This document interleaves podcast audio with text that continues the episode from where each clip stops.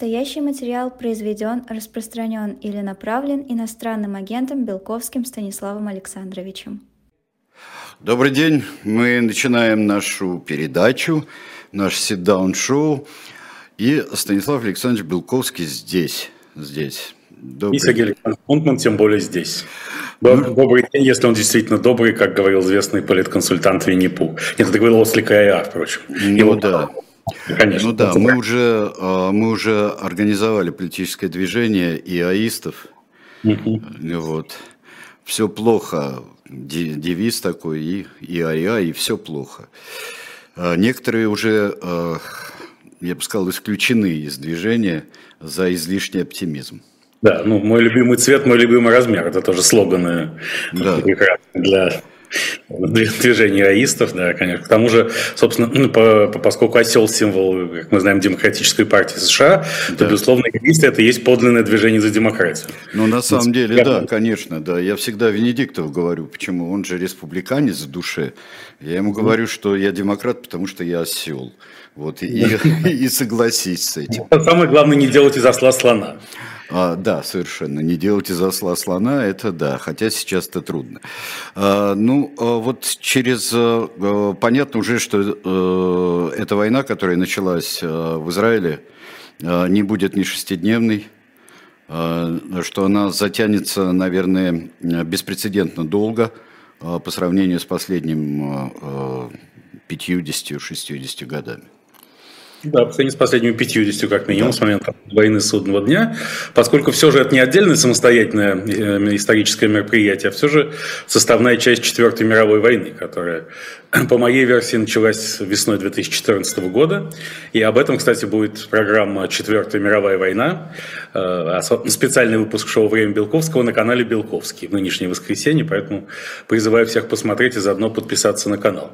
Но здесь я должен ударить себя чем-нибудь в грудь, что еще осталось, э, и напомнить, что эту концепцию Четвертой мировой войны ваш покорный слуга развивал тогда, с 2014 года, поскольку для меня было ясно, что аннексия Крыма – это есть первый шаг Э, в направлении последовательных, первый шаг в череде последовательных усилий, направленных на демонтаж миропорядка. Миропорядка, сложившегося не после Второй мировой войны, как почему-то говорят и многие. Это неправильно, нет. Это... Холодной войны, конечно, потому что миропорядок, Ялтинско-Потсдамский миропорядок, э, сложившийся после Второй мировой войны, закончился в 1989 году. И условной датой его краха можно считать день падения Берлинской стены, 9 ноября 1989 года. Собственно, в холодной войне победили США и их союзники, и сложился их, их миропорядок. И вот против этого миропорядка и выступил Владимир Владимирович Путин э, в 2014 Он бесспорный инициатор этой Четвертой мировой войны. И спецоперация Z, которую мы рассматривали как кульминация, уже может только быть одной из точек экстремума, а другой, безусловно, нынешняя война в Израиле. Не случайно э, Владимир Владимирович Путин излучает просто оптимизм в последние дни. Более счастливого человека я не видел давно. Даже в сравнении с тем, что он, как он бодро выступал все последние там, недели, да, сейчас, сейчас просто его прет, что называется. То есть Ослик Иа, тот самый, так сказать, легенда и символ партии аистов, просто устыдился бы собственного пессимизма, глядя на Владимира Владимировича. Э, Владимир Владимирович явная альтернатива этой концепции. А, потому что, наконец, счастье привалило. А, случилась война, которую многие считают более страшной, чем спецоперация Z. И к ней сейчас приковано внимание человечества. Именно поэтому он все более рассуждает, что э, ситуация, вообще, так сказать, он пока не, за все эти дни он не выразил никакого возмущения, в общем, активностью Хамаса. Э, никаких эмоциональных высказываний по поводу жертв и отрезания голов младенцам с его стороны не прозвучало. Э, зато прозвучали сентенции на тему, что все это результат высочайшей несправедливости того миропорядка, который создали Соединенные Штаты Америки. Да, это первое, так, что он сказал, по-моему, да? Да, конечно. Да, это полный провал американской политики на Ближнем Востоке, из чего явно вытекало, что, видимо, это гигантский успех российской политики, политики РФ на Ближнем Востоке.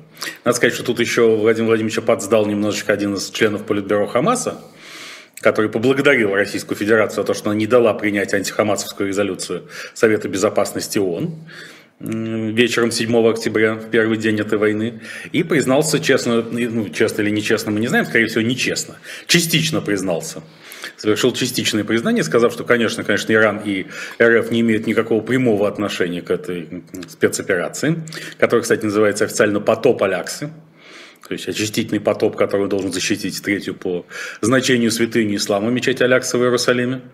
Но и Иран, и Россия помогали все эти годы.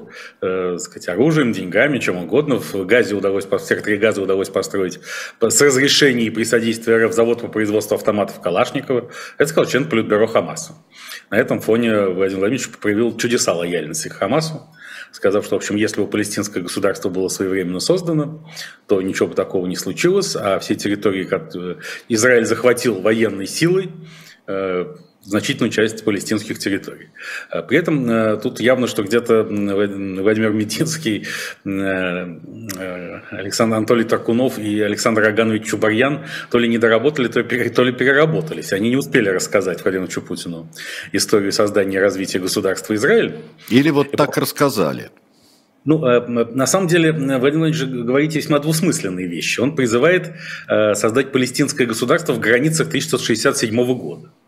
Я, как историк-любитель, считаю, что это призыв уничтожить палестинское государство полностью, поскольку в 1967 году его не существовало вообще. Все его канонические территории, предусмотренные резолюциями ООН, были заняты другими государствами. И отнюдь не Израилем в основном, а Иорданией и Египтом. Иордания оккупировала западный берег реки Иордан и Восточный Иерусалим, а Египет – сектор Газа. А потом, когда ну, сначала Египет и Сирия вместе с Иорданией решили уничтожить Израиль в 1967 году, где в результате шестидневной войны Израиль приумножил свои территории в три с половиной раза и, наконец, воссоединил Иерусалим Правда, референдум тогда не проводился а по поводу желания жителей Восточного Иерусалима воссоединиться с Западным, поскольку помимо референдума существует еще Ветхий Завет.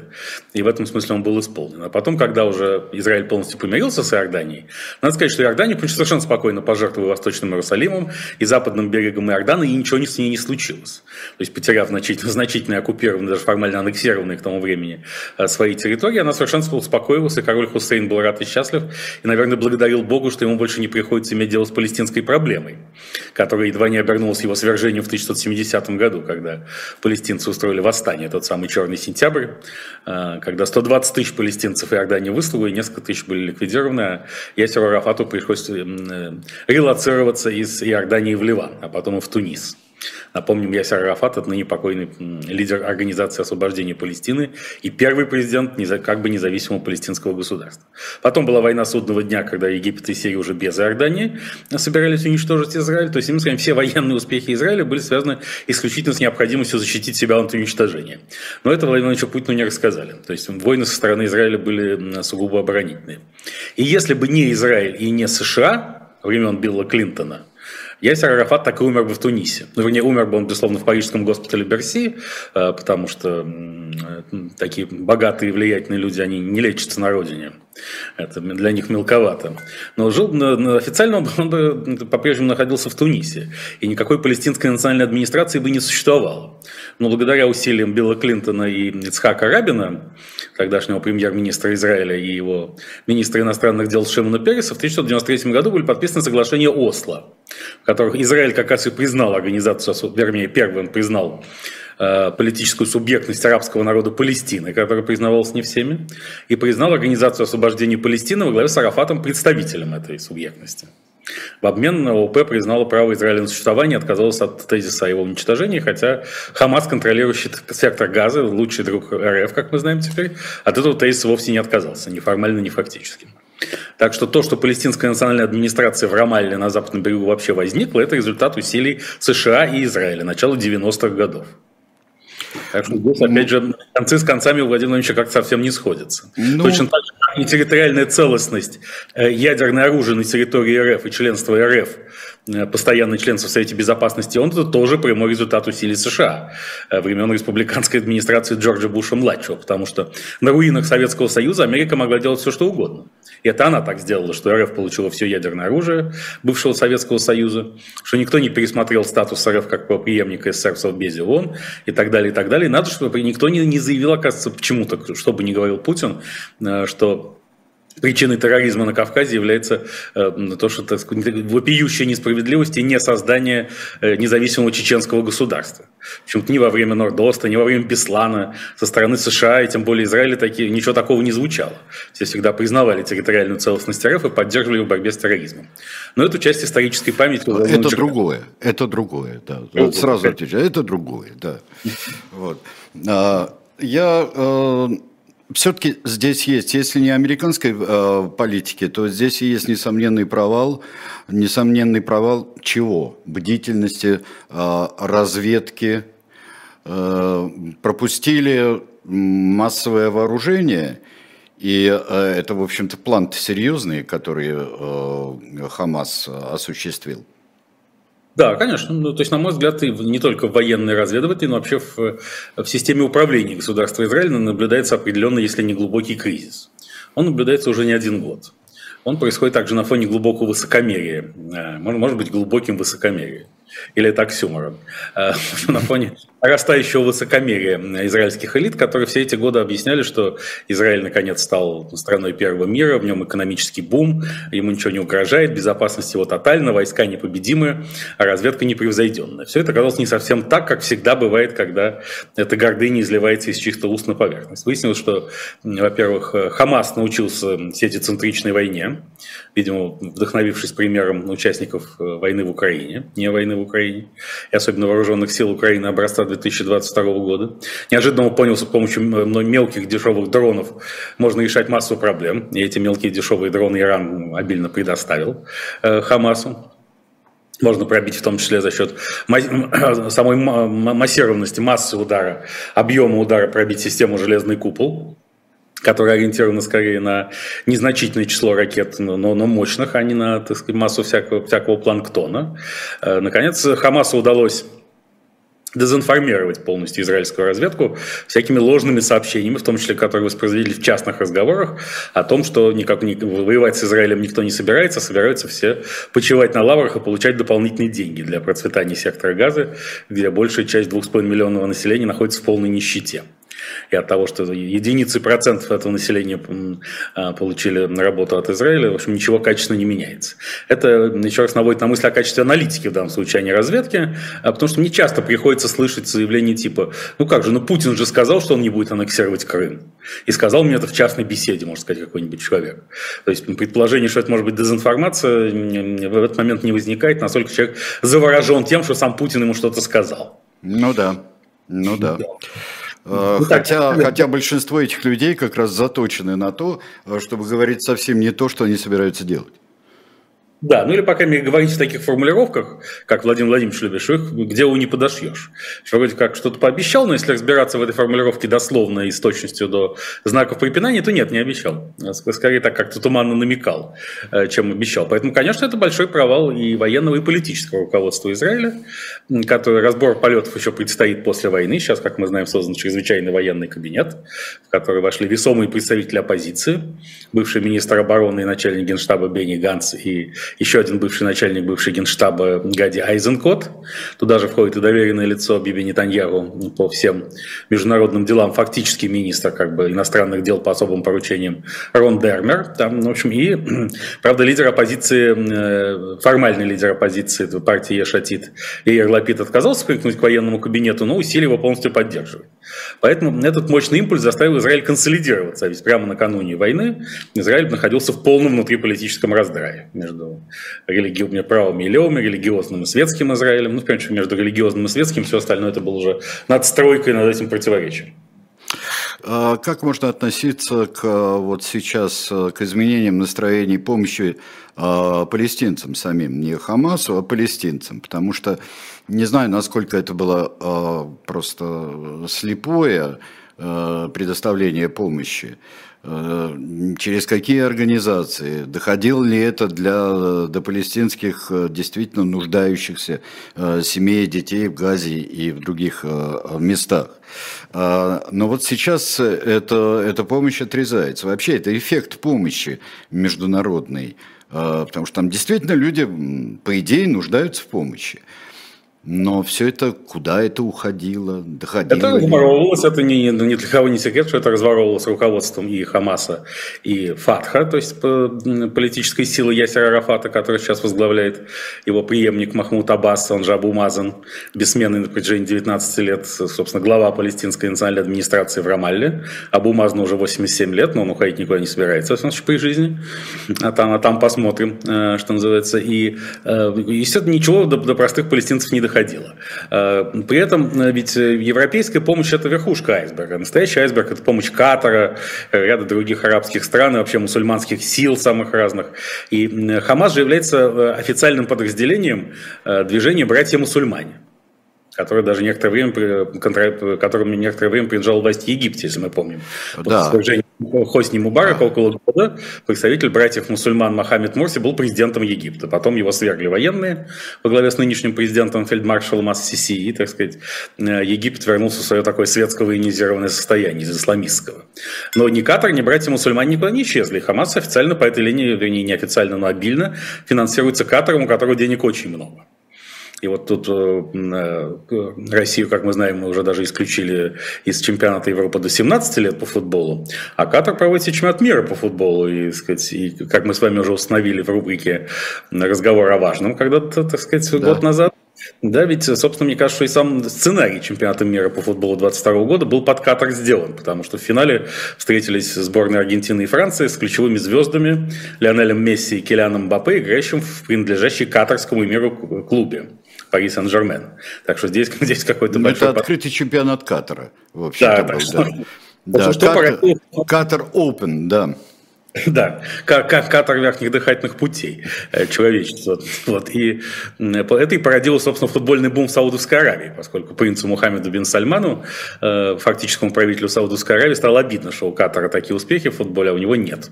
И поэтому он в бешеном порядке начал скупать футболистов и тренеров э, со самых разных калибров. Не только вчерашних, но и сегодняшних звезд. И тренер уже сборную Саудовской Аравии по футболу возглавил Роберто Манчини, как мы знаем, пару, пару месяцев назад, бросив собственную Италию. Италию, в глуши степей, вдали Италии своей. Да не только Италию, он бросил все. Он же бросал, и «Газпром» бросал, и лично товарища Миллера вообще. Ну, ну же, да, да, тогда он сбежал на пост главного тренера сборной Италии, а сейчас Саудовскую Аравию. То есть глобальный юг отомстил глобальному северу через Роберто Манчини. Да образом... нет, скорее всего, он просто, как писали бы в «Крокодиле», летун.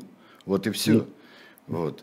За длинным э, чем-нибудь там погнался и все. Реалом это называется. За да. длинным... Нет, мы его соблазнило то, что по названию саудовская валюта совпадает с, с самым главным футбольным клубом мира. Поэтому если тренер гонится за длинным реалом, это уже не так страшно. Да, конечно, это вполне благородно даже. Я бы еще хотел, да, вот это происхождение денег. То, что, а то, что сейчас э, э, как-нибудь изменит положение, то, что, например, э, Европейский Союз отказывается от продолжения субсидий, Германия, вообще Шольц заявлял там суровых мер всевозможных, таких вот антихамасовских. Сами, сами, сами все, само все прекращение европейских субсидий на Хамас э, сильно не повлияет, поскольку это лишь небольшая часть доходов Хамас. Как бы братский Иран и, э, и Российская Федерация, а главный Катар не дадут Хамасу пропасть, поскольку Иран и РФ уж точно заинтересованы в том, чтобы эта война длилась как можно дольше и была как можно более кровопролитной. Да, и, и все только... время была вот э, на первой странице. Она была в заголовках новостей. Первый заголовок, первая новость. Нет, да. этом а, и, и Иран в большей степени, РФ в меньшей степени заинтересованы в том, чтобы сорвать стратегическое соглашение между Израилем и Саудовской Аравией. Это фактор или, или это за уши притянуто? Это, Нет, это... это важнейший фактор, безусловно, в чем сходятся многие аналитики, поскольку ну, мы знаем, что Израиль начал примирение с персидскими монархами, с суннитскими монархами Персидского залива э, в 2020 году, когда были подписаны соглашения Авраама с Объединенными Арабскими Эмиратами и Бахрейном. И надо сказать, что ОАЭ и Бахрейн не пренебрегли своими союзническими обязательствами и осудили, оказались среди немногих мусульманских стран, кто осудил нападение Хамаса в явном виде. И поэтому предполагал это тогда Дональд Трамп. Кстати, был патроном этих переговоров, а их технологом во многом его зять Джаред Кушнер. А, Сейчас предполагалось то же самое сделать Саудовская Аравия, что еще вывело бы, э, сделало бы ситуацию качественно на порядок выше. То есть уже если бы Израиль договорился с Саудовской Аравией, то можно было бы сказать, что есть некий антииранский блок, состоящий из Израиля и монархии Персидского залива. Этого Иран, конечно, никак не хотел допустить. И поэтому, собственно, предполагается, что с началом наземной операции Израиля в секторе Газа Саудовская Аравия приостановит переговоры, поскольку будет очень расстроена жертвами среди рядовых мусульман сектора Газы. Вот. И это, безусловно, отдельный самостоятельный пункт программы тех людей, которые спонсировали это восстание. Но это очень нужно и Хамасу в этом же контексте, потому что когда началось обсуждение э, договора между Израилем и Саудовской Аравией, а Израиль придавал этому договору огромное значение, э, Биби Нетаньяху говорил, что он готов даже уйти навсегда из политики сразу после того, как это соглашение, и если это соглашение будет подписано, настолько это важно, что больше ему в политике уже делать нечего. Тем более одно дело заниматься внутренними разборками, как в, в собственной правящей коалиции, так и в, в, со значительной частью э, народа Израиля, не, не, не желающим юридической реформы и полного освобождения учащихся религиозных учебных заведений от военной службы. Другое дело добиться большого успеха на международной арене, где Биби Нетаньяху чувствует себя достаточно комфортно. Э, значение это определенно имело и для Саудовской Аравии, опять же, для США как модераторов этого процесса. И вставал вопрос о том, а как, что выиграют палестинцы от этого всего. И, собственно, Саудовская Аравия говорила, что, безусловно, должны ну, в рамках этого переговорного процесса надо обсудить, как все-таки помочь палестинскому государству обрести какие-то очертания и, так сказать, завалить, конечно, Палестину деньгами. И тут Хамас понял, что пролететь мимо этого он не может. Что если соглашения будут подписаны, а о них никто не вспомнит, то больше, другого исторического шанса они не получат, напомните себе. Вот и напомнили. Есть ли какой-нибудь способ, кроме наземной операции, Э, или э, наземные операции, бомбардировок сектора газа. Э, есть ли вот сейчас, мыслим ли какой-нибудь другой способ решить эту проблему и добиться искоренения терроризма? Ну, если искоренения терроризма нет, поскольку на смену Хамасу может прийти кто-нибудь другой. Но если говорить об уничтожении инфраструктуры Хамаса, то, естественно, альтернативы наземной операции нет, хотя она будет сопряжена с большими жертвами с обеих сторон. А, Египет, э, позиция Египта. Вот сейчас э, я прочитал вот буквально э, несколько минут там назад до передачи, что Египет открывает все-таки проходы на своей границе с сектором Газа. И то есть могут быть гуманитарные коридоры. Выхода. Так, он, он призвал, да, Египет открывает контрольно-пропускной пункт Рафах. Э, и э, туда могут, через него могут пойти гуманитарные грузы в сектор газа, но принимать беженцев Египет готов в количестве 2000 человек в день. Что, как мы понимаем, на фоне 2,5 миллионов населения газа это ничто. Как образовалось двухмиллионное население газа вот на, на таком пятачке? В общем-то, это пятачок ну, методом духовных скреп, активно проповедуемых э, Русской Православной Церковью Московского Патриархата и администрации РФ президента, э, запретом контрацептивов э, сказать, и прочих методов регулирования рождаемости, так оно и образовалось. А можно ли считать большинство палестинцев заложниками террористических организаций и вот этих идей? Все. В известной степени да, потому что террористические организации выбивают деньги и другие мощные ресурсы под страдания палестинского народа. А как же? И под выполнение, опять же, резолюции ООН о создании палестинского государства. Вот если бы в начале 90-х, как я, правда, задним числом предлагал, ликвидировали бы ООН, то эти резолюции все потеряли бы любое значение. Но сейчас уже все, поскольку если ты берешь, как известно, не оглядывайся никогда, когда уходишь из пылающего Содома. Э, и когда человечество покинуло Ялтинско-Потсдамский мир, оно должно было оставить в прошлом и его системообразующие институты, включая ООН. Этого не произошло, и за эту ошибку приходится многим расплачиваться. А кто расплачивается сейчас? Вот в этой, в этой ситуации. В этой ситуации Израиль и весь Запад. Потому что механизмы принятия решений ООН, а, я уж не говорю о механизме их исполнения, а вот, то они зависят от буквально там одного члена Совета Безопасности. Ну, пока. Ну, ясно, что сами по себе решения ООН не имеют никакой э, фактической большой силы, но тем не менее формально-то они существуют, и сказать, что формально э, палестинское государство не должно быть создано в определенных пределах, нельзя. Но, тем не менее, к этой теме придется вернуться. Здесь Владимир Путин э, по-своему прав, конечно. Когда эта война закончится, нужно будет решить, что с этим делать. Остается ли Израиль в рамках соглашений Осло 1993 года, то есть признает ли он, а, опять же, необходимость создания палестинского государства и вообще концепцию «два государства для двух народов». Если признает, то где же должны быть границы между палестинским государством и Израилем? Ясно, что Израиль не может отдать ни Восточный Иерусалим, э, ни голландские высоты, ни ту часть Иудеи и Самарии, то есть западного берега реки Иордан, где уже расположены обильно еврейские поселения. Значит, что он готов сделать? Готов ли он сделать экстерриториальный коридор между западным берегом реки Иордан и сектором Газа, что давно обсуждается уже много лет? Э, Притом, я говорю, что за эти 30 лет на протяжении которых по, по большей части у власти в Израиле находились правые силы во главе с Биби Нетаньяху все тем же, или Ариэлем Шароном, ныне покойным, а никто не, не дезавуировал соглашение Осло, подписанное Левом Ицхаком Рабином, хотя в их адрес было много критики. То есть концепция «два государства для двух народов» как бы была консенсусной для Израиля. Ну так и что? Значит, надо или принять дальше и обсуждать дальше, или отказаться. Но все это, как и в ситуации с Карабахом, и, я думаю, в обозримой перспективе с Приднестровьем и Кипром, показывают, что эпоха бесконечных замороженных конфликтов закончилась. Конфликты размораживаются, о чем мы с вами, Сергей Александрович, в нашем сетдаун-шоу раз говорили. И это то, что происходит, э, безусловно, сегодня в Израиле. Ну, вообще-то у конфликтов есть такая, э, такое свойство, как у любого замороженного продукта. Э, если его размораживают, то он мгновенно начинает, начинает гнить этот э, конфликт. Мгновенно. Ну, конечно. Это же заморозка такая липовая на самом деле это была. Ну, э, ну, она для многих она была не липовая, потому что многие считали, что на их век хватит. Ну, что еще можно там пару-тройку десятилетий поддержать ситуацию в замороженном состоянии, а там придут новые поколения, чего-нибудь дорешат.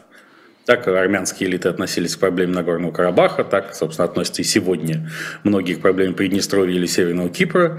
Точно так же израильские элиты в значительной степени относились к палестинской проблеме, поскольку, я говорю, несмотря на то, что все время критиковали Рабина и соглашение Осло, и этот подход «два государства для двух народов», никто ни от него ни формально, ни фактически не отказался. И уже при Бибе Нетаньяху во время первого его, первого его премьерства во второй половине 90-х годов продолжались эти обсуждения в, в имении White Plantation Биллом Клинтоном. Потом э, премьер-министр Элд Барак в Кемп Дэвиде. Все они с Арафатом тусовались. Обсуждали меры в обмен на территории, сдавали территории. Делили там западный берег на, на секторы A, B, C, ну и что. То есть, иными словами, они двигались все время в направлении реализации этого. После чего снова возникала вспышка насилия, какая-то локальная война, все процессы останавливались. Потом, наконец, в 2006 году Хамас выиграл выборы в э, палестинском государстве, а Фатх, то есть э, Абу Мазан, отказались отдать Хамасу власть. После чего Хамас сказал, ну ладно, если вы не отдаете на власть целиком, мы просто возьмем себе сектор газа. И квази, палестинское это квази-государство раскололось еще и на два. То есть совершенно очевидно, что нынешние правители управлять этим палестинским государством не могут. Оно может возникнуть только в режиме какого-то внешнего управления. То уже этот вопрос надо поставить, чем скорее, тем лучше. Э, заинтересован, если так, э, положа руку на сердце, э, им, если положить руку на сердце, заинтересован ли тот же самый Хамас в создании полноценного и ответственного палестинского государства? Разумеется, нет. Потому что тогда исчезнет бизнес, построенный на терроре. А, я бы хотел еще задать... Так, что, возвращаясь к историческим познаниям да. Владимира Ильича хотел бы ему напомнить, что э, палестинское государство во многом не возникло из-за усилий уважаемых арабских партнеров, и Иордании, Египта и других, которые совершенно не хотели этого, так сказать, палестинского государства. Они хотели просто, чтобы Израиль разгребался с арабским народом Палестины, но не палестинского государства. Если бы они его хотели, они не оккупировали бы в 1948 году территорию этого палестинского государства, они незамедлительно сделали в ходе войны, войны Израиля за независимость. А хотели палестинского государства США с Израилем. Другое дело, что они не дохотели этого как-то, и у них такие были немножечко маниловские представления о том, как все это может произойти. А Советский Союз, кстати, вот тогда при создании Израиля а, государства и обсуждении создания государств в Палестине, Советский Союз официально и неофициально какой придерживался? Ну, а. то, что, что и все, э, э, международно признанные границы, но при этом Советский Союз же сначала поддерживал Израиль. Да. Ведь Сталин придавал этому большое значение. Сказать, даже были разговоры о том, что не отдать ли под еврейское государство Крым. Ну, а... это, да. Потом они были э, сурово осуждены, эти да. попытки. Да. Но, тем не менее, все, кто хорошо учился в семинарии, э, знают, что, в отличие от товарища Сталина, знают, что еврейское государство может быть только в Ханаане, где реки текут молоком и медом. И никакие другие площадки для этого не годятся. Иначе бы еврейское государство не возникло вовсе. Или там, или нигде. Вот. Но потом, как мы знаем, э, Израиль оказался в орбите влияния США с Советским Союзом, отношения охладились, э, что во многом подтолкнуло товарища Сталина к антисемитской кампании в Советском Союзе и в глобальном масштабе, потому что он считал, что неплохо бы устроить действительно новую мировую войну, а для этого нужно как-то спровоцировать евреев. Тут он, вот, так сказать, как-то у него перекликается это с Владимиром Путиным, который, наоборот, любит, любит выступать в роли спасителя и защитника евреев, и не ровен час предложит вообще народу Израиля таки переехать или в Крым, или в Биробиджан, еврейскую АУ. Угу. Ну, кстати, обратили внимание, Сергей Александрович, э, тут э, спикер Госдумы э, Вячеслав Викторович Володин О, пред, да. всем оппонентам спецоперации Z переехать в Магадан. Да-да-да, да, уж лучше вы к нам. Да, но нас, я тут подумал, что, в принципе, Магадан, эта площадка выбрана не случайно. А, потому что э, туда, кстати, может состояться предвыборный визит Дональда Трампа. Это очень уместно. А, потому что если мы проанализируем само название Магадан, оно состоит из двух слов. Первый «Мага» – это «Make America Great Again». Это главный ага, слово. так. Трампа, а второй «Done», то есть «сделано», заключено. Поэтому «Магадан» Ой, замечательно. Я беру в свой словарь истинной этимологии. Вот истинные этимологии, да, топонимики и так далее. Ой, а спасибо большое, Станислав Александрович. Вот я просто... как раз может, э, могут прибыть релаканты, опять же, как мы, вот помните, кварталы релакант, Релагегель, да, да, да. украсить собой, Сагава собой территорию Магаданской области. При этом еще Вячеслав Викторович Володин предлагал переместить всех релакантов э, антивоенно настроенных и критических по отношению к господину Путину в места, где нет лета. Это прекрасная идея, поскольку я знаю блестящие, блистательные места, где нет лета, а где царит вечная весна, а лето никогда не наступает. И одно из таких мест, например, это принадлежащий Венесуэле остров Маргарита, который так неформально называется остров вечной весны. Ну, с учетом, да. Э, почему? С учетом э, влияния, которое на, имеет Кремль на официальные власти Венесуэлы. Причем не договориться, что остров Маргарита не отдали русским релакантам, и мы бы не построили там наш остров Крым-2. Да, тем более мастер Маргарита, Волан где-то тоже тусуется неподалеку, э, так, так далее, так далее. В общем, все, все свои. В общем, поэтому не, как раз территория, где нет лета, как говорит Володя, нас очень и очень устраивает. А Дмитрий Сергеевич Песков догонку сказал, что Родина никому не угрожает. Ну, здесь вторая часть этой фразы должна звучить, она убивает так, без угроз. Ну да, что угрожать, когда можно просто Конечно. дать в лоб. Мы сейчас прервемся и, и потом продолжим.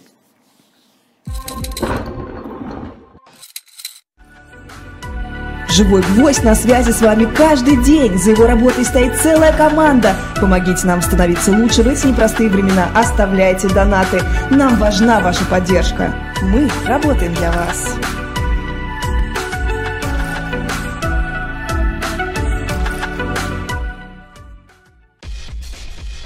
Это значительно либористичнее, чем у либористов, либеральнее, чем у либералов, коммунистичнее, чем у коммунистов.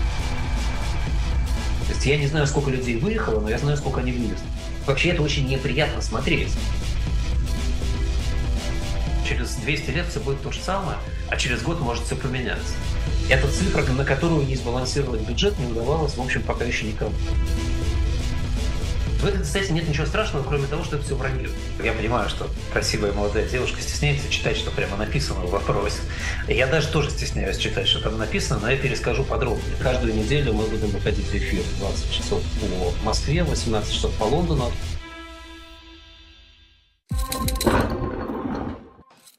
Очередной раз чтобы «Дилетант Медиа» предлагает приодеться. Приодеться, э, вот, э, Станислав Александрович, вы не видели эту футболку с замечательным котом, что должно быть близко вполне, и надпись «Хоть ты никогда не будь как эти». Да, нет, я еще не видел, но, но уже поддерживаю. Это, это прекрасно. Ну, ну, ну, Можно заказать. Вот. А, очень страшная футболка «Взвейтесь кострами». А, вот, ужасно страшная. Там девочка с хвостиками, и у нее серп и молот. Вот так это очень напоминает Wednesday, Wednesday Adams. Вот. Ну, как, это и гарантирует большой спрос на эту футболку. И две с танцем маленьких лебедей, клуб любителей балета «Лебединое озеро». Очень mm-hmm. хороший, там телевизор на ножках, там и маленькие лебеди скачут. И а, дальше уже такая вот размышлительная на эту же тему навсегда всегда заканчивается. Угу. Вот тоже тоже с маленькими лебедями здесь а, о, под надписью. Вот, пожалуйста, заказывайте на шоп Дилетант Медиа. Если вы увидите с вешалками, с плечиками э, футболки, плечики не прилагаются. Это просто так, для картинки. Сфотографировать, чтобы висело. А ну, тем более, что мне кажется, что надо ввести в это лебединое озеро танец уже не маленьких, а больших и черных лебедей. Да, танец выросших лебедей. Да, клуб, клуб любителей настоящего балета. Да, клуб любителей. Области которого мы впереди планеты всей, как сказал Вадим Семенович Высоцкий. Да, именно так. А, а, мы, мы, сейчас, мы сейчас продолжаем. И э, вообще мы говорили об официальной реакции, то есть, ну, вот такой вот этой э, антиамериканской. Тут, тут же пишут, ну, естественно, раз у Путина виноваты американцы, то у всех остальных виноват Путин. Вот в том, что произошло. И на Ближнем Востоке тоже. Но здесь мы говорили, все-таки вот всей этой то, что, э, то, что вы называете Четвертой мировой войной, вообще-то, конечно, ящик-то приоткрыл э, все-таки президент России. Да, Владимир Владимирович, весной 2014 и я по-прежнему, чем дальше, тем больше ну, утверждаюсь в мысли, что это я придумал Четвертую мировую войну, как концепцию, ее описал. Сейчас, конечно, нам в чате напишут, что 125 человек придумали ее параллельно. Ну, конечно, так... а у некоторых э, военных обозревателей уже 16-я мировая закончилась давно причем. Да. Вот. Но, конечно, это все началось с аннексии Крыма, которую многие пытались представить как досадный эксцесс, за которым больше ничего не последует. А последовало. И должно было последовать. И, я говорю, спецоперация Z уже меркнет на фоне, ну, не меркнет, конечно, но уже не выглядит так эксклюзивненько, как раньше, на фоне тех событий, которые мы наблюдаем на Ближнем Востоке. А что, какой-то какой психологический механизм или какой-то еще, наверное, все-таки и психологический тоже. А, а что, так было можно, да? Вот после, после того, когда был Крым э, отобран? Ну, конечно, вот... Э, Ой, тут... значит, так можно. Конечно, что американцентричный мир не является неуязвимым. И что цена человеческой жизни на Западе так велика, что, в общем, можно э, принудить к сотрудничеству, если не к любви Запад, что не удалось сделать Путину до 2014 года, то к уважению с помощью силы, поскольку Запад не хочет сам воевать, он хочет воевать только какими-то прокси-силами. Да, он может воевать с помощью украинского народа или с помощью израильского народа, но ни в первом, ни во втором случае войска США теперь не войдут на, на сушу. Нет, они, американской пехоты на фронтах не будет. А это значит, что поскольку у нас в РФ цена человеческой жизни не очень велика, и количество желающих записаться добровольцем не так уж мало, то это дает нам большое преимущество. Он у нас, правда, э, мобилизация в 300 тысяч человек вызвала большую панику.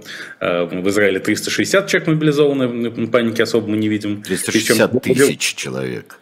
60 тысяч, больше, чем 10 миллионов населения. В 10-миллионный Израиль мобилизовал больше, чем 145-миллионный РФ. И нет, ну, у нас чем... же нет войны, у нас есть спецоперации. Конечно, конечно, да.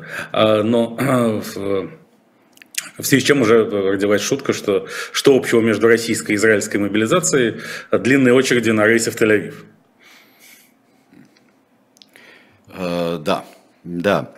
И, ну, а, вот, кстати говоря, я бы хотел э, сразу э, вспомнить, сразу вот вспомнить, какова была реакция общественно-патриотическая. Мы уже об официальной реакции говорили. А общественная патриотическая реакция, она какая-то очень радостная, мне кажется.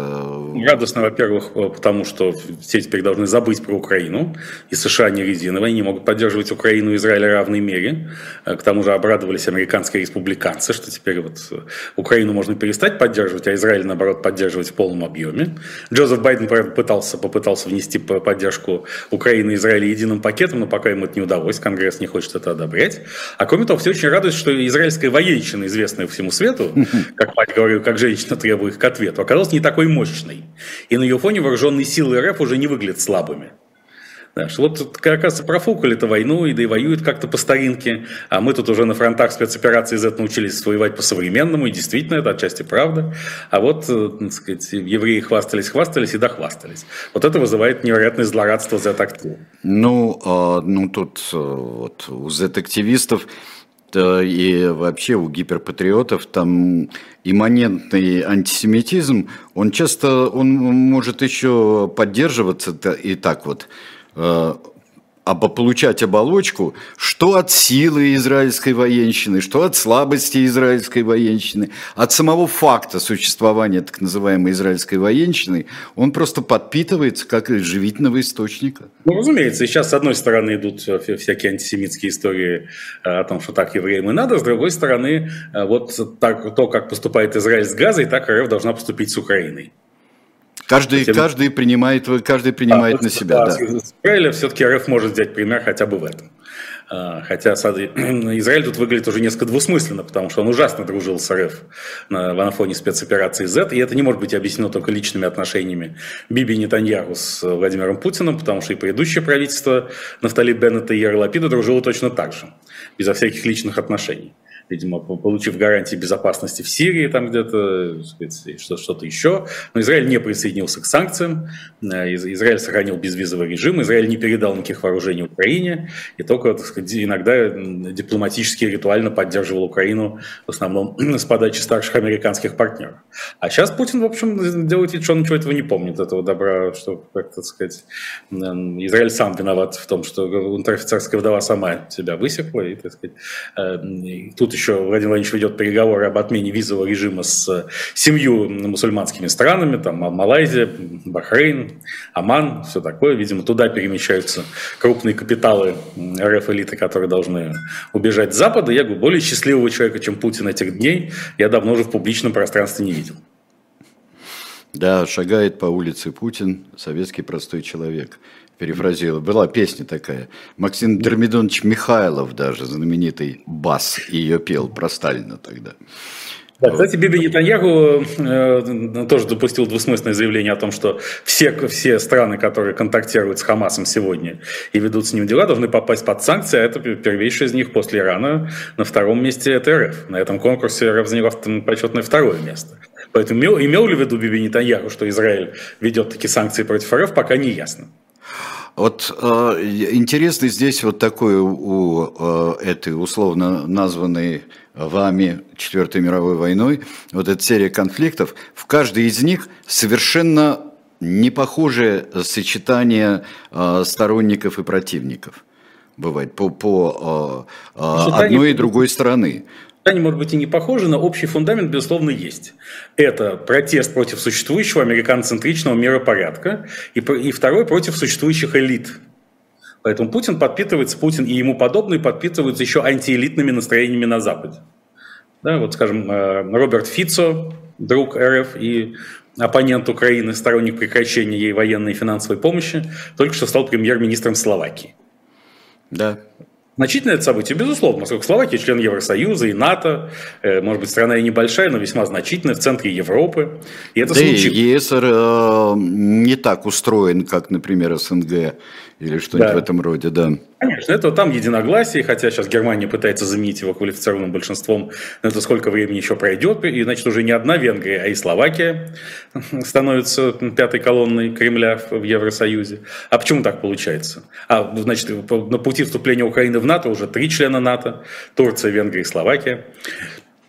Значит, все не так просто уже, поэтому по-прежнему обсуждаем не сроки вступления Украины в НАТО, а принципиально сам вопрос, брать или не брать. А там еще республиканская администрация США, если она возникнет в 2025 году, может сказать свое веское слово против быстрого, как минимум, принятия Украины в НАТО.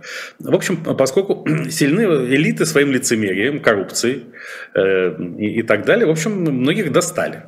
И в этом смысле, почему там растет популярность партии «Альтернатива для Германии», в Германии, где рейтинг уже больше 20%.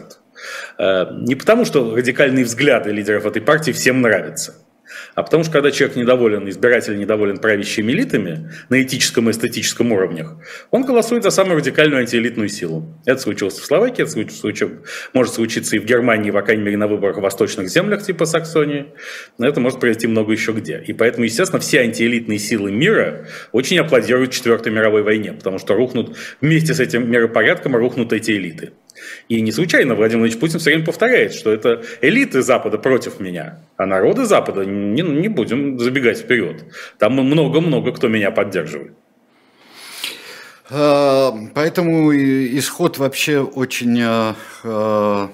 Исход не ясен вообще здесь. Уже становится все менее и менее ясно, что после какого-нибудь очень большого взрыва серьезного мы не знаем, что установится. А пока мы живем в состоянии вот детонации, вот этой взрыва а самого неба. Установится новый мировой порядок, который, э, контуры которого достаточно очевидны, но этот переходный период будет очень и очень тяжелым, поскольку так или иначе силы, разрушающие американ-центричный порядок, хотят ведь вернуться в прошлое, а не в будущее. Они же разрушают его с позиции прошлого. Здесь они неожиданно смыкаются и с теми силами, которые, на, пока именно на уровне трендов олицетворяют будущее, типа Илона Маска, да, по принципу подковы, что носители качественно различных ценностей сходятся в, в, в одной точке нередко. Это тоже специфика той Четвертой мировой войны, которая идет. Потому что всегда любое э, отличие мировой войны от немировой состоит в том, что это война за глобальное переустройство. И поскольку процесс глобального переустройства идет сам собою, то он, безусловно, сопровождается большой войной. Ведь, собственно, Путин и компания хотят вернуться в Ялтинско-Потсдамский мир. Они же не хотят какого-то прекрасного мира будущего. Нет, они хотят э, не прекрасный мир прошлого, в том числе с железным занавесом, тоталитаризмом, оправдываемым тем, что там многонациональный РФ народ его хочет и так далее, и так далее. Можно ли вернуться в прошлое? Конечно, нельзя. Никогда инициатор в мировой войне не выигрывал, и никогда силы прошлого не выигрывали. Но жертвы переходного периода, собственно, собственно войны, они всегда велики, и мы должны готовиться к этому. И, так сказать, здесь это реальность наших дней, которая разворачивается на наших глазах и с нами. Кстати, э, смущает еще и активность альянса Рамзана Ахматовича Кадырова и Маргариты Симоновны Симоньян. Вы не обратили внимания, что что-то развивалось на, на эти дни? Ну, на прошлой неделе Рамзан Ахматович поддержал Маргариту Симонну, с ее идеями э, взрыва э, термоядерной бомбы где-то над Сибирью. А на этой неделе, вот сегодня сайт Flight Radar сообщил, что самолет Рамзана Ахматовича прибыл в Новосибирск. А, а Маргарита Симоновна в программе Владимира Владимировича Соловьева несколько дней назад обратилась к гражданам Сибири. Сделала обращение к гражданам Сибири. Это очень странно, поскольку никаких граждан Сибири не существует, они все являются гражданами Российской Федерации. И сам, само использование этого термина «граждане Сибири» явно несет в себе весомый сепаратистский потенциал, можно сказать, взрывной.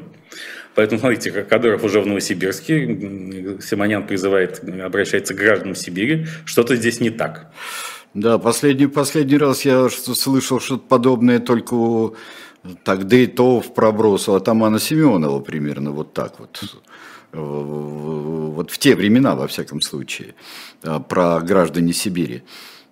Да, тем более тут э, Рамзан Ахматович в Грозном объявил предателем Иосифа Виссарионовича Сталина. Тут, тут нужно проследить все эти взаимосвязи. А сразу после того, как э, Flight Radar сообщил, что самолет господина Кадырова прибыл в Новосибирск, сам сайт Flight Radar подвергся хакерской атаке и сообщил о захвате пяти самолетов над воздушным пространством РФ.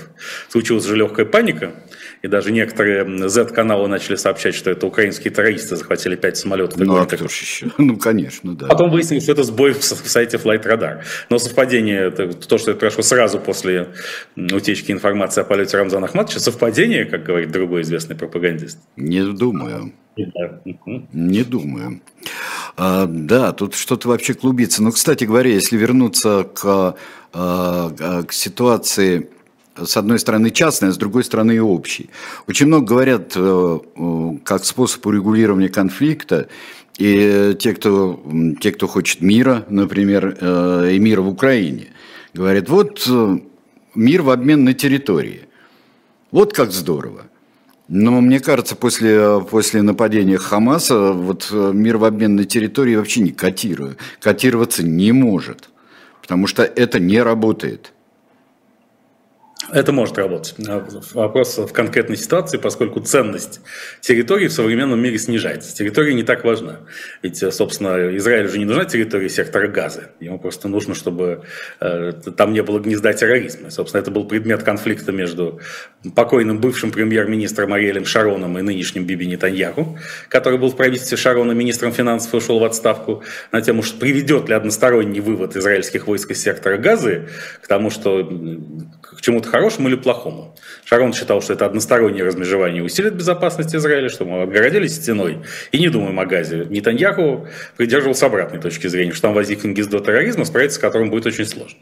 В итоге Нетаньяху стратегически оказался прав, а, при всем уважении к Шарону mm-hmm. и его но это не значит, что эти территории нужны Израилю. Израилю ну, нужно понятно, что им нужен Восточный Иерусалим, часть Иудеи и Самарии, голландские высоты, безусловно, все это нужно.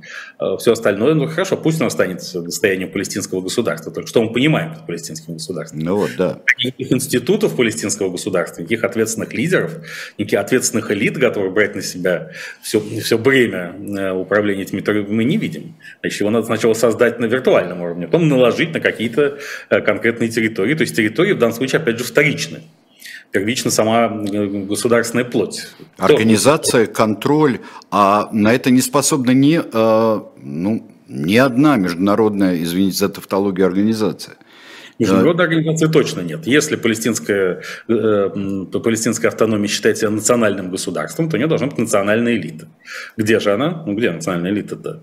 Э, Но не Тех... там, во всяком случае, есть, да, ну, я, не э, есть сказать, люди что... палестинского происхождения, есть и ученые, и, и политики э, палестинского происхождения, которые прошли довольно непростой путь в других странах. Да, ну так вот пусть они займутся этим делом. И, сказать, я думаю, что территориальный вопрос в данном случае становится глубоко вторичным. Кстати, Абу Мазан и Фатх, э, то есть палестинская национальная администрация, де-факто контролирующая Рамаллу, они помогают, насколько может быть, тайно помогают Израилю бороться с Хамасом. Поскольку Хамас для них это тоже страшная угроза. Они просто публично не могут об этом говорить, поскольку вроде как они все мусульмане и палестинцы. А они публично-то здесь как раз, вот сейчас Абу Мазан, правда, едет в Москву выяснять, может ли сыграть Путин какую-то роль как посредник при освобождении пленных. А Путин, естественно, рассчитывает на то, что если им дадут сыграть посредническую роль, то его акции вырастут, и он уже не агрессор в Украине, а что-то совсем другое. И вообще сама Украина где-то уходит на второй план. Он спаситель еврейского народа и палестинского, арабского народа Палестины тоже. И это же главнее, чем где-то локальный конфликт на, на пространствах Евразии. Не, ну там и... уже сыграли. Вот э, в, в Арцахе, на Горном Карабахе, уже сыграл э, роль миротворца. Здорово. Да, поэтому... Отлично, да. Э, ну, опять же, тут он может предложить просто израильским евреям переселяться в безопасный Крым и Биробиджан, куда, кстати, в Крым сейчас отправился владыка Тихон Шевкунов неожиданно. А что это такое вообще? Вот, это... Знаете, я жду дополнительной информации, она, вероятно, скоро поступит. Да, и пока С... тоже не, не, как-то нет. А здесь я не, могу, я не могу твердо об этом судить, но нет, там, конечно, владыка Тихон занимался э, Херсонесом Таврическим, заповедником, у него были мощные проекты в Крыму, э, да и климат там неплохой, как уже появилась шутка, что ракеты Storm Shadow и Рокот Черного моря, что еще нужно, чтобы спокойно встретить старость. Ну, да. Но, конечно, если смотреть на это вот так э, э сквозь, запотевшие стекла нашего восприятия, это понижение, потому что владыка Тихон покинул Валдай, и, собственно, вот, он покинул любимый монастырь Владимира Владимировича Путина, и он удалился от Валдая, где в резиденции Долгие Бороды господин Путин проводит немало времени. То есть он лишился доступа к телу. Не будет же Путин так часто бывать в Крыму, там со Storm Shadow, как он был. А, поэтому здесь, мне кажется, все это выглядит как зачистка поляны перед операцией преемник в РПЦМП. Сейчас, кстати, э, уже все соцсети обошла картина, висящая в кабинете патриарха в его резиденции в Чистом переулке, где патриарх Гундяев стоит на фоне Трои, вместе с Троицей, не на фоне Троицы, а вместе с Троицей. То есть Рублевской Троицы туда вмонтирован Владимир Михайлович Гундяев, он же патриарх Кирилл. Это такое довольно странное живописное полотно, которое может намекать, то есть фактически патриарх Кирилл выступает в образе Авраама. То есть это гостеприимство Гундяева, новая, видимо, иконографическая да. традиция. И, может быть, в этом содержится намек на то, мы же напомним, что Троица в составе Господа Бога и двух ангелов э, явился к Аврааму, чтобы сообщить ему о рождении наследника Исаака. У него и э, его тоже престарелой жены Сары, что было как бы физиологически невозможно, для Господа ничего невозможного нет. А потом двое из трех отправ... ангелы, собственно, отправились в Содом, чтобы предупредить праведного Лота о, о гневе Божьем, о том, что Лот, соответственно, был племянник Авраама. Поэтому, возможно, это намек на то, что ну, у 77-летнего патриарха Гундеева может родиться сын. В ближайшее время еще Ой. один. Да. Ну, а иначе зачем ему приставать в образе Авраама, прям таки? При всем по, по почтению к его светскому могуществу. Ой, радостная новость. Да, ну, конечно, а почему нет? Да здорово. Да здорово. А, ну, в общем, я много чего я, я не понимаю. тот же самый Кадыров действительно туда свои войска пришлет в Палестину. А... Нет, я думаю, не застрянут воздушные пробки, как застряли они в автомобильной пробке по дороге в Ростов-на-Дону во время мятежа Евгения Викторовича Пригожина. Но То есть он... покружат и все, да? Он э, все-таки утвержден, ну, поскольку он неформальный предводитель в его понимании исламской уммы России, исламского сообщества, то он должен, конечно, как-то в этом обязательно участвовать. Он же построил там мечеть в деревне Абу-Гош. Помните у нас с вами деревня Абу-Гош и Абу-Друат? Да, да. Абу-Друат. Иерусалим. Да, вот в Абу-Гоше там, правда, ракета Хамасная попала в эту мечеть, который официально носит имя Ахмад Хаджи Кадырова, но это, тем не менее Рамзан Ахмад Шилы выразил солидарность с народом Палестины, не с Хамасом, правда, а вообще с народом Палестины. Э, формулировка гораздо более обтекаемая. Ну, конечно, он же собирался после отставки быть э, начальником охраны мечети Алякса, а в исламской иерархии это очень-очень значительная позиция все-таки. Да, поэтому он в стороне хотя бы риторически в ТикТоке остаться от этой войны не может. Но пока он движется в Новосибирске, я думаю, что помимо совместных с Маргаритой Симоновной и Симоньян планов создания там независимого государства, который становится уже очевидным, он будет решать большие вопросы в энергетике, бизнес-вопросы. Уголь может его интересовать, там у него много зацепок и завязок, поэтому ему ему сейчас не очень до Палестины. Он все-таки предпочел бы так более теоретически относиться к этой истории. Еще меня, конечно, волнует э, а Маргарита Симоньян, только спокойно, товарищ Киасаян. Э, вот, э, потому что я не знаю, кто она, кто из... Где настоящая, где не настоящая. Она не говорила, все слышали. Кто же это говорил? Что творится-то на свете? А насчет взрыва термоядерной да, бомбы? Да, да, да. Она всегда очень человек искренний, да, она хотела парализовать полностью связь. Ведь в цели в чем было высказано? В том, что полностью исчезнет сотовая и любая другая связь. Ну да. Этого взрыва над Сибирью. А это значит, что просто Маргариту Симоновну все достали. И постоянно кто-то звонит, пишет. То есть с точки зрения психологии бессознательно она хочет уйти со связи. А выключить телефон не, пыта... не пытал? Ядерная бомба взрывается у нее в голове. Ну, выключить можно, тогда виновата будет она. То она выключила. А если это выключился из-за термоядерного взрыва, то и прекрасно. И дальше она отправляется, как вы помните, на Кубань, в свой счастливый 1993 год, и сидит там без связи совершенно, осваивая все, что осталось от канала Russia Today. Здорово. И там Помните, просто... была э, суперкомпозиция э, Верки Сердючки э, «Лаша Тумбай». Лаша, Лаша Тумба. Да, и я как раз, как когда еще это было возможно физически, много лет назад встретился случайно Маргариту Симоньян на каком-то приеме и предложил ей создать развлекательный канал при Today с таким названием «Лаша Тумбай». Ну да. А, ну да. Хотел концепцию, но, но замылил этот вопрос. Ну, как мы в свое время придумывали а, название для а, времен Республики Сало а, социальный, а, вот ежедневную газету Deutsche Vita должна быть, да. И а, ее предложение воскресное Deutsche Farniente должно было быть. Это абсолютно. Ну, а сало это должен быть такой специальный вид французского сала. Поставляемый в рамках программы Deutsche Farniente. По-французски это, это плохой человек называется. А, а ЮД на конце. Сало и делается из плохого человека. Ну да. А, вот, дорогие друзья, так что я не знаю, сколько вот это будет. Вот все э, зовут к вселенским погромам, к антиеврейским выступлениям. Э, Там зовут... призвал пятницу 13 объявить днем еврейского Ой, ну погрома. здорово, здорово, отлично. Это все. А пока он поедет, э, он что поедет? На погром поедет, что ли, сюда, этот самый э, хамазовские руководители? Нет, Владимир будет, должен будет продемонстрировать, что Россия – это единственная страна, в которой никаких еврейских погромов нет. Ага. Ну, понятно. Ну, хорошо. Ну, слава богу.